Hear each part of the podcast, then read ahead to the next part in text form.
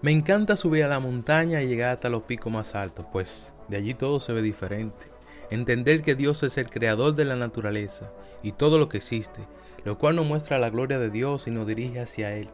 Ninguna cosa creada merece nuestra adoración, solo Él es digno de toda adoración, gloria y honra. La naturaleza no solo nos ofrece una belleza estética, sino que también es la vital de nuestra dependencia ya que nos proporciona el aire que respiramos, el agua que tomamos y la comida que comemos. La primera lección que debe enseñarse es la lección de la dependencia de Dios. Como la flores del campo tienen su raíz en el suelo y debes recibir aire, rocío lluvia y luz del sol, así debemos recibir de Dios lo que debe sostener nuestra vida.